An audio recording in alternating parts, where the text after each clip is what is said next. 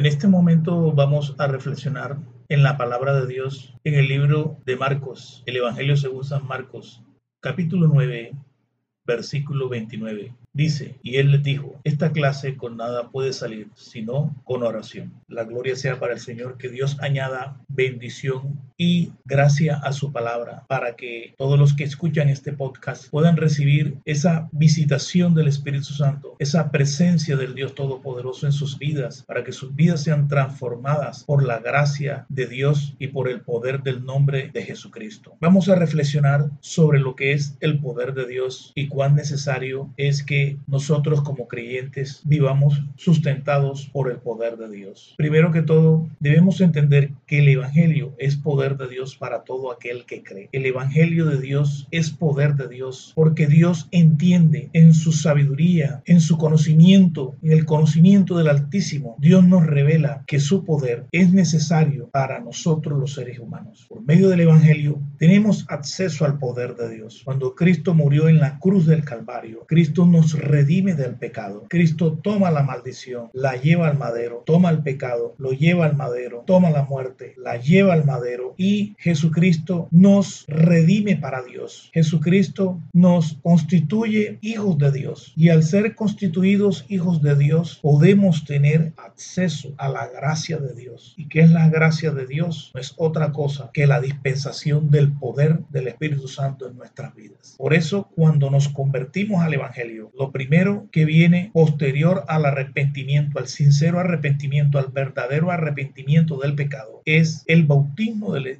Espíritu Santo. Es el bautismo con poder del Espíritu Santo. Cuando somos bautizados con poder por el Espíritu Santo, nuestra vida es regenerada, somos regenerados espiritualmente. Somos regenerados espiritualmente para poder llevar la vida de Dios, para poder obedecer el Evangelio, para poder obedecer a la sana doctrina y para llevar la ley de Dios Dios en nuestros corazones y vivir esa ley, practicar esa ley, no de manera legalista, sino de forma espontánea, nosotros podamos practicar la ley de Dios. Tenemos que entender que necesitamos el poder de Dios, el poder del Espíritu Santo. El poder de Dios es esencial en la predicación del Evangelio. La Biblia dice en el libro de Lucas, capítulo 5, versículo 15, dice, y su fama se difundía cada vez más y más, y grandes multitudes se congregaban para oírle y ser sanadas de sus enfermedades. El poder de Dios es necesario en nuestra vida debido a las consecuencias que como humanos hemos sufrido por causa del pecado. El poder de Dios es necesario en la predicación del Evangelio. El poder de Dios es necesario para profesar el Evangelio. Para nosotros tener una correcta profesión del Evangelio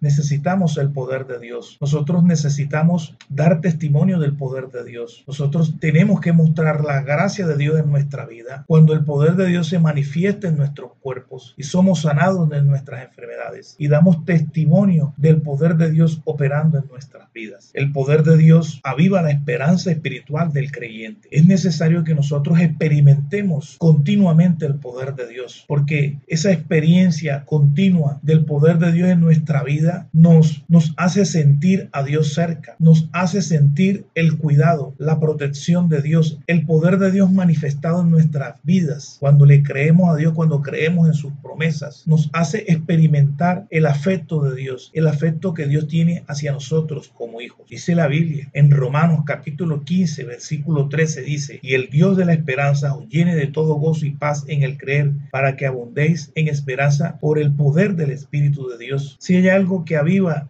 el poder de Dios en nuestra vida es la esperanza espiritual. ¿Cuál es esa esperanza espiritual? Esa esperanza espiritual es la vida eterna. Esa esperanza espiritual es el crecimiento y la madurez espiritual que continuamente estamos experimentando. Esa esperanza espiritual es el galardón, es la herencia que Dios tiene reservada para nosotros. Cuando nosotros experimentamos el poder de Dios en nuestra vida, cuando nosotros experimentamos el poder de Dios en nuestro andar, ese poder de Dios confirma esa esperanza espiritual. Esas promesas que nos dicen que vamos a recibir un grande galardón por la fe, por la obediencia que profesamos hacia el Evangelio en esta vida. Que somos coherederos con Cristo, que Dios tiene para nosotros mansiones en los cielos, que Dios tiene reservadas nuestras riquezas eternas en los cielos. El poder de Dios confirma y aviva la esperanza. Es necesario demostrar el poder de Dios como embajadores de Cristo. Si decimos que somos embajadores de Cristo, si decimos que somos maestros de la palabra, si decimos que somos apóstoles que somos profetas, si decimos que somos pastores, es necesario demostrar el poder de Dios como ministros de Cristo. Dice en 1 Corintios 4:20, porque el reino de Dios no consiste en palabras, sino en poder. Si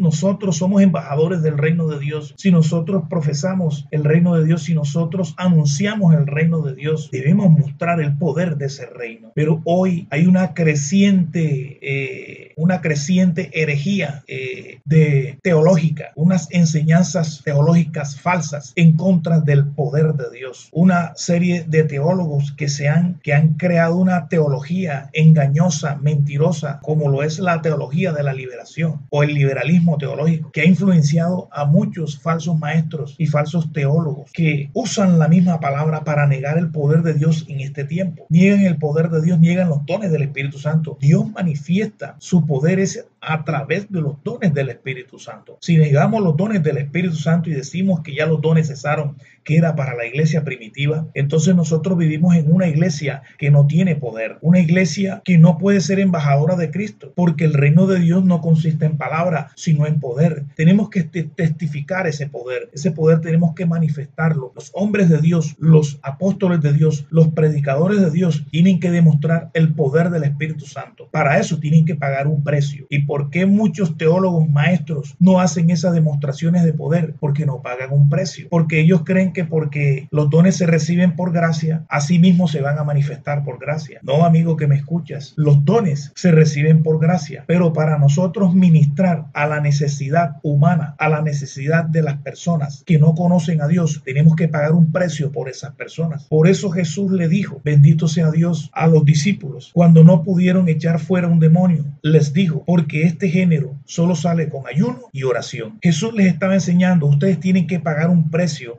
por la la necesidad espiritual de otros. Dios te concede el don, el Espíritu Santo te concede el don de poder, te concede la palabra de ciencia, te concede la palabra de profecía. Tú tienes el don, tú recibiste el don, pero es necesario que tú pagues un precio por aquellos que necesitan recibir la gracia de Dios por medio de ese don. Aquellos que necesitan recibir el milagro de Dios por medio de ese don, tú tienes que pagar un precio por ellos. Si tú no pagas un precio por ellos, tú puedes tener los nueve dones de el Espíritu Santo, pero va a ser infructuoso, va a ser ineficaz como hombre de Dios, porque tienes que meterte en Dios, porque tienes que meterte con Dios en ayuno y en oración por el paralítico, por el enfermo, por el cautivo, por el endemoniado, por el que está, bendito sea Dios, desahuciado por la ciencia. Tienes que pagar un precio. Si no pagas un precio por esa persona, aunque tengas el don de Dios, aunque tengas una palabra de Dios para ministrar el poder, ese poder no se va a manifestar, porque ese género solo sale con ayuno y oración. Asimismo podemos decir que ciertas enfermedades no podrán ser sanadas si no hay ayuno y si no hay oración. Por eso hoy muchos pastores, muchos creyentes, muchos ministros de Dios no ven manifestado el poder de Dios en sus ministerios. ¿Por qué? Porque no quieren pagar el precio, porque son perezosos, son flojos, no quieren meterse con Dios, quieren llevar el ministerio livianamente, quieren solamente hablar hablar palabra, porque qué fácil es estudiar teología y después hacer eh, un bosquejo y predicar un mensaje. Eso es, eso es fácil. Eso lo hacen hasta los teólogos católicos. Eso lo hacen hasta los, hasta los predicadores de otra religión. Cualquiera, cualquiera que estudie teología, cualquiera que estudie la Biblia, puede hacer un bosquejo y predicar un mensaje basado en lo que literalmente dice la Biblia. Pero si nosotros no acompañamos nuestro testimonio, nuestra predicación,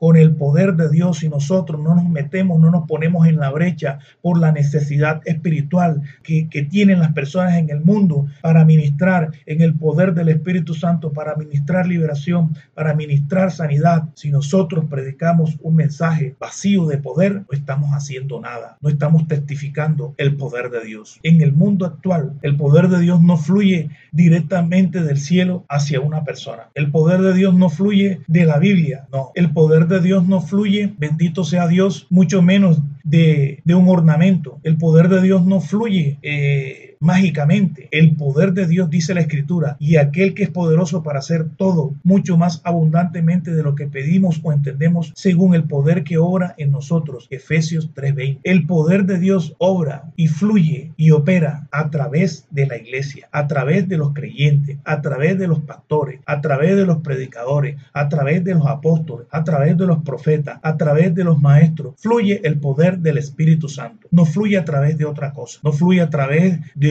de, un púlpito, de un altar, el poder de Dios no fluye a través de eso, fluye a través de nosotros, que tenemos el Espíritu Santo, que hemos nacido de nuevo, que somos nuevas criaturas. El poder de Dios fluye a través de aquellos que tienen a Cristo viviendo en ellos, que tienen al Padre, que tienen al Hijo y que tienen al Espíritu Santo morando en ellos. El poder de Dios fluye a aquellos que tienen al Hijo de Dios en sus corazones, aquellos que han nacido de nuevo, aquellos que han sido regenerados espiritualmente, aquellos que han sido ungidos por Cristo. A través de ellos y solo por ellos puede fluir el poder de Dios según el propósito en la iglesia. Por esa razón, nosotros tenemos que entender que Satanás tiene artimañas, incluso inclusive tiene instrumentos, hombres malvados, incrédulos y perversos, hombres cobardes que tienen temor de sufrir persecuciones por causa del testimonio de Jesucristo, porque el testimonio de Jesucristo es poder de Dios, el testimonio de Jesucristo es la liberación de los cautivos, el testimonio de Jesucristo es la sanidad de los enfermos, ese es el testimonio de Jesucristo. Muchos tienen temor de seguir ese poder. El poder de Dios nos fortalece para llevar la gran comisión y ejercer correctamente el ministerio. Sin el poder de Dios no podemos ser heraldos de esta salvación. Sin el poder de Dios no podemos ejercer correctamente el ministerio. Dice la escritura en 2 de Timoteo, capítulo 1, versículo 7 dice, porque no nos ha dado Dios espíritu de cobardía, sino de poder, de amor y de dominio propio. Es necesario que recibamos ese espíritu de Dios, ese espíritu de poder, de amor y de dominio propio, para nosotros poder ejercer esa gran comisión de predicarle el evangelio a las personas que están perdidas, a los que están en tinieblas, a los que están en el mundo, a los que no conocen el nombre de Jesucristo, a los que no conocen el Evangelio. ¿Quiénes son los que no conocen el nombre de Jesucristo? Mucha gente ha escuchado el nombre de Jesucristo, pero mucha gente de la que ha escuchado el nombre de Jesucristo todavía no han experimentado el poder de ese nombre. ¿Cuándo van a conocer el nombre de Jesucristo verdaderamente? Cuando vean manifestarse el poder de Dios en el nombre de Jesucristo. Cuando el poder de Dios se manifiesta en la vida de una persona en conversa por medio del nombre de Jesucristo, entonces esa persona verdaderamente ha conocido el nombre de Jesucristo. Hoy muchos conocen al Cristo histórico, al Cristo que les presenta la religión, al Cristo que murió o que celebran en la Semana Santa, ¿verdad? Esas personas no conocen el nombre de Jesucristo. O muchos eh, conocen al Cristo que celebran en Navidad, del 24 de diciembre. Esas personas no conocen el nombre de Jesucristo.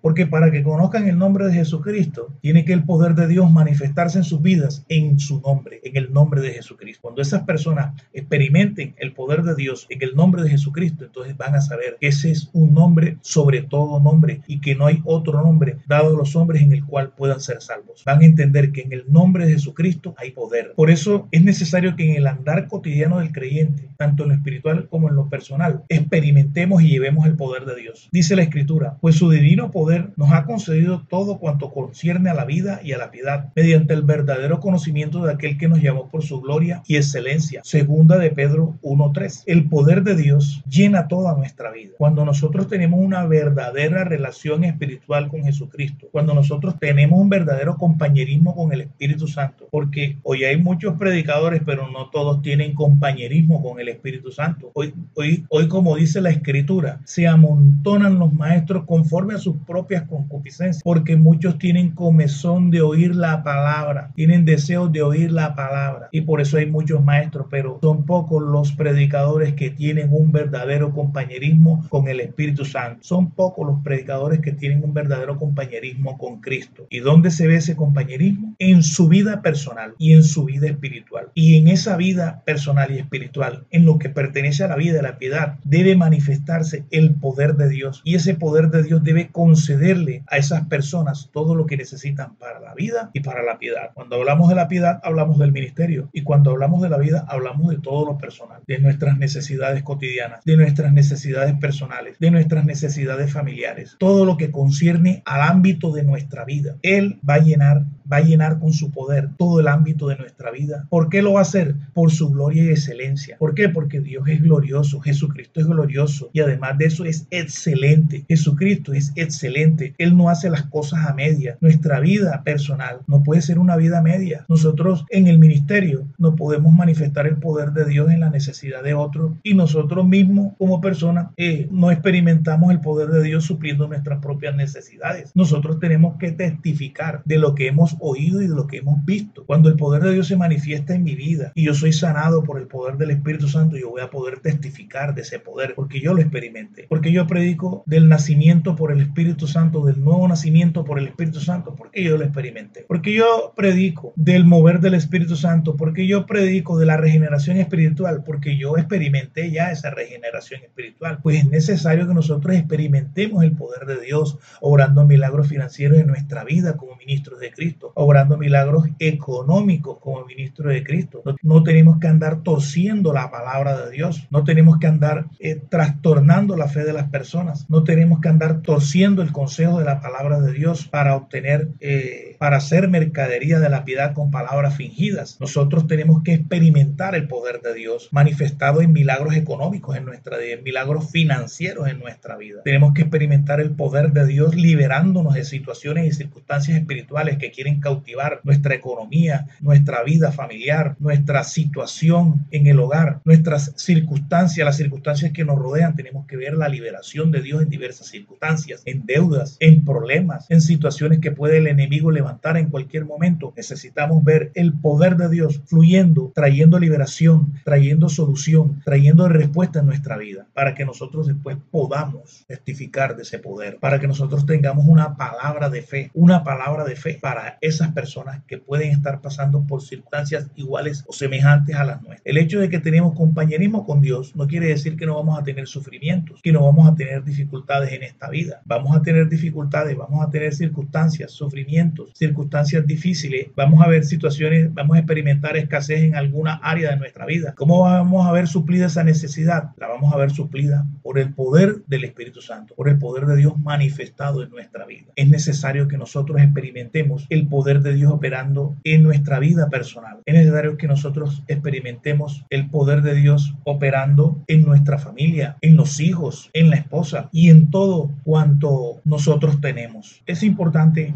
que entendamos esto. Dice la escritura, sométase toda persona a las autoridades que gobiernan, porque no hay autoridad sino de Dios y las que existen por Dios son constituidas. Esto lo dice en Romanos 13, 21. Porque hay personas que no experimentan el poder de Dios en sus vidas, porque no se someten a los ministerios constituidos por Dios. Y la Biblia dice y enseña, la Biblia enseña que Dios ordena a que nos sometamos a las autoridades que gobiernan, a las autoridades que Dios ha establecido, que no hay autoridad, sino que las que hay son por Dios establecidas. En la iglesia de Jesucristo hay autoridad. El pastor es una autoridad, el apóstol es una autoridad, el profeta es una autoridad. Esas autoridades fueron constituidas por Dios. Ningún falso teólogo tiene el derecho de negar estos ministerios. Si un teólogo usted le escucha negando los ministerios constituidos por Dios, como son apóstoles, profetas, evangelistas, y maestros, rechace la enseñanza de ese falso teólogo. Las autoridades, así como los gobiernos en el mundo, tienen sus autoridades, tienen un gobernante, tienen un poder judicial, tienen un poder legislativo, tienen un poder eh, administrativo. Asimismo, la iglesia tiene una autoridad. La principal autoridad de la iglesia es Jesucristo, que es la cabeza. Pero él asimismo constituyó otras autoridades como son apóstoles, profetas, evangelistas, pastores y maestros. Todos ellos fueron constituidos para perfeccionar, dice la escritura, a los santos para la obra del ministerio, que era lo que veníamos hablando. ¿Qué perfecciona al hombre de Dios y a la mujer de Dios, al creyente? El poder del Espíritu Santo es lo que nos perfecciona a nosotros para la obra del ministerio. Dios constituyó los cinco ministerios con ese fin y con ese propósito de perfeccionarnos o perfeccionar a todos los creyentes para la obra del ministerio. No puedes aceptar como creyente, como hijo de Dios, que Satanás niegue los ministerios constituidos por Dios, porque esta es una astucia, una artimaña del diablo. Cuando Satanás niega el ministerio apostólico, está negando también la autoridad de ese ministerio. Y si yo como cristiano, como creyente, rechazo la autoridad de un apóstol, rechazo la autoridad de un profeta, rechazo la autoridad de un pastor, como algunas sectas pseudocristianas no aceptan los obispos, no aceptan los pastores, no aceptan los maestros. Otros teólogos no aceptan a los apóstoles y a los profetas, no los aceptan. ¿Por qué? Porque Satanás es, es el que ha metido esta herejía. Y lamentablemente hay muchos cristianos en toda Latinoamérica, cristianos hispanos, que han creído a esta herejía terrible y destructiva para, para sus vidas espirituales. Cuando Dios constituye a un verdadero apóstol, porque recordemos que hay falsos apóstoles y que nosotros estamos en el deber, así como la iglesia de Éfeso, en el mensaje a las siete iglesias, la iglesia de Éfeso probaba a los que se decían ser apóstoles y ellos pudieron comprobar quiénes eran los verdaderos apóstoles y quién, quiénes no eran los verdaderos apóstoles. Nosotros tenemos el poder, la capacidad espiritual para discernir y probar los espíritus, como dice la Biblia. Si alguien que no es apóstol viene mostrándose apóstol o viene autonombrándose apóstol o viene eh, diciéndose ser apóstol, nosotros tenemos la capacidad de probar el apostolado de esa persona. Podemos recurrir al Espíritu Santo. Si tenemos una comunión con el Espíritu Santo, Él nos va a dar testimonio de si esa persona que dice ser apóstol o profeta en verdad lo es. Si nosotros rechazamos la autoridad de un apóstol, la autoridad de un profeta, vamos a rechazar también la gracia que ese apóstol ha recibido, el poder que ese apóstol ha recibido, la gracia que ha recibido el profeta, el poder que ese profeta ha recibido. No vamos a poder acceder al poder de Dios. No vamos a recibir el poder que viene dispensado a través de ellos. Dios le ha dado a los pastores el poder de guardar las almas de los creyentes Dice la Biblia que los pastores velan por nuestras almas. Ellos tienen la capacidad de protegerte. Cuando tú no buscas el consejo de tu pastor para tomar una decisión, tu vida corre peligro. Tu vida espiritual corre peligro. Tu alma corre peligro. Es necesario que nosotros respetemos la autoridad del pastor, que consultemos, que busquemos el consejo del pastor cada vez que vayamos a hacer algo. Cuando nosotros hacemos algo, algo trascendental en nuestras vidas, ya sea para mudarnos, ya sea para casarnos, en fin, para diversas cosas, cosas que sean trascendentales para el ministerio en fin, para cambiarnos de ciudad, siempre debemos buscar el consejo de nuestro pastor. ¿Por qué debemos buscar el consejo de nuestro pastor? Porque él, Dios le ha dado el don de guardar las almas de los creyentes en la iglesia. Él tiene el poder para guardar esas almas, para proteger esas almas. Y cuando tú buscas el consejo del pastor, tú estás buscando la gracia de Dios, estás buscando la protección de Dios. Asimismo, los apóstoles tienen una comisión, tienen un don de Dios, tienen un don de ministerio. Y a través de ese don fluye un poder, el poder del Espíritu Santo los profetas. y ninguna gracia de Dios, porque ellos fueron constituidos profetas por la gracia de Dios. No es porque ellos hayan querido serlo, que a Dios le plació escogerlos y enviarlos como profeta. Entonces, ese profeta cuando habla en el nombre de Dios, cuando te da una palabra de fe, cuando te da una palabra de sabiduría o de ciencia, esa palabra trae una manifestación del poder de Dios a tu vida y tú puedes recibir esa gracia y ese poder. Pero si tú niegas los dones del Espíritu Santo, si tú niegas los ministerios del Espíritu Santo, nunca vas a ver el poder de Dios manifestado en tu vida. Tu vida va a ser una vida infructífera. Tu vida espiritual va a ser infructífera y vacía. Vas a ser un cristiano con una religión falsa, un pseudo religioso. Vas a hacer eso. ¿Por qué? Porque estás negando las autoridades que Dios constituyó y no te estás sometiendo, como dice la Biblia. Sométase toda persona a las autoridades que gobiernan, a las autoridades que administran. Los apóstoles son administradores de la gracia de Dios. Los profetas son administradores de la palabra de Dios. Los pastores son administradores de la congregación de Dios. Los maestros son administradores de la, de la sana doctrina, de la enseñanza de Dios. Los evangelistas son administradores del mensaje de salvación de Dios. Si tú rechazas esos ministerios, si tú rechazas la autoridad de esos ministerios, jamás podrás ver el poder de Dios manifestado en, vida.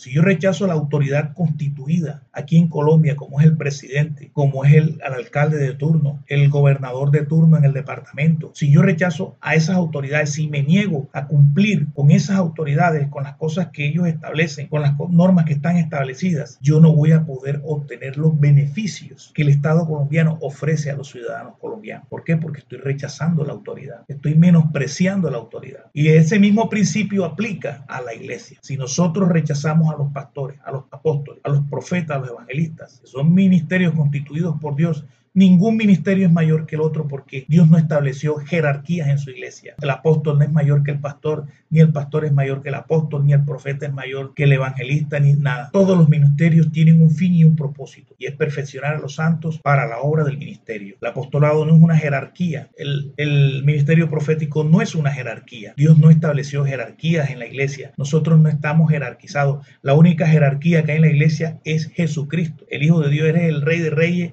y Señor de Señores. Y todos los que están debajo de Él somos siervos de Él y servimos a Él. Los pastores son siervos de Cristo y siervos también de las ovejas. Los apóstoles son siervos de Cristo y siervos de los hombres porque los apóstoles están en deuda con todos los hombres porque ellos tienen el deber de anunciarles el Evangelio. Eso lo decía Pablo. Él se sentía en deuda con todos los hombres porque él tenía el deber de anunciarles el Evangelio. Eso es lo que es un apóstol, un servidor de Dios y de los hombres porque les le anuncia a los hombres los misterios del reino de Dios las verdades del reino de Dios y el mensaje del reino de Dios. Si has creído este mensaje, te voy a invitar a que hagas una oración conmigo en este momento para que seas recibiendo el poder de Dios en tu vida. Declaramos en el nombre de Jesús que las puertas de mi vida y de mi ciudad se abran para que entre el Rey de Gloria, para que entre el avivamiento del Espíritu Santo. Declaramos que el Señor reina, Él está vestido de poder y majestad, que su trono está firme desde que existe el mundo y que Él es para siempre. Que todas las naciones escuchen que el Señor reina. Señor, tú has preparado tu trono en los cielos y tu reino domina sobre todo. Señor, tú reinas, que tiemblen los pueblos, que los hombres hablen de la gloria de tu reino y hablen de tu poder. Que tu reino venga con liberación, que los hombres conozcan tus hechos poderosos y la gloriosa majestad de tu reino. Que el Evangelio del reino sea predicado en mi región, en mi ciudad, en mi barrio, con señales, prodigios y maravillas. Que la justicia, la paz y el gozo del reino se establezcan en mi vida. Recibo el reino porque es el deleite de Dios darme ese reino. Trastorna los tronos de la tierra, los tronos espirituales malvados, Señor, y establece tu propósito.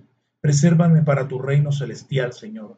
Busco primeramente el reino de Dios y tu justicia, y sé que todas las cosas me van a ser añadidas. Pisotea, desmenuza, consume todo señorío demoníaco que se oponga a tu reino y a tu evangelio. Que todo dominio te sirva y te obedezca a ti, oh Señor Dios Todopoderoso. Que los reinos del mundo se vuelvan reinos de nuestro Señor Jesucristo y del Padre Celestial.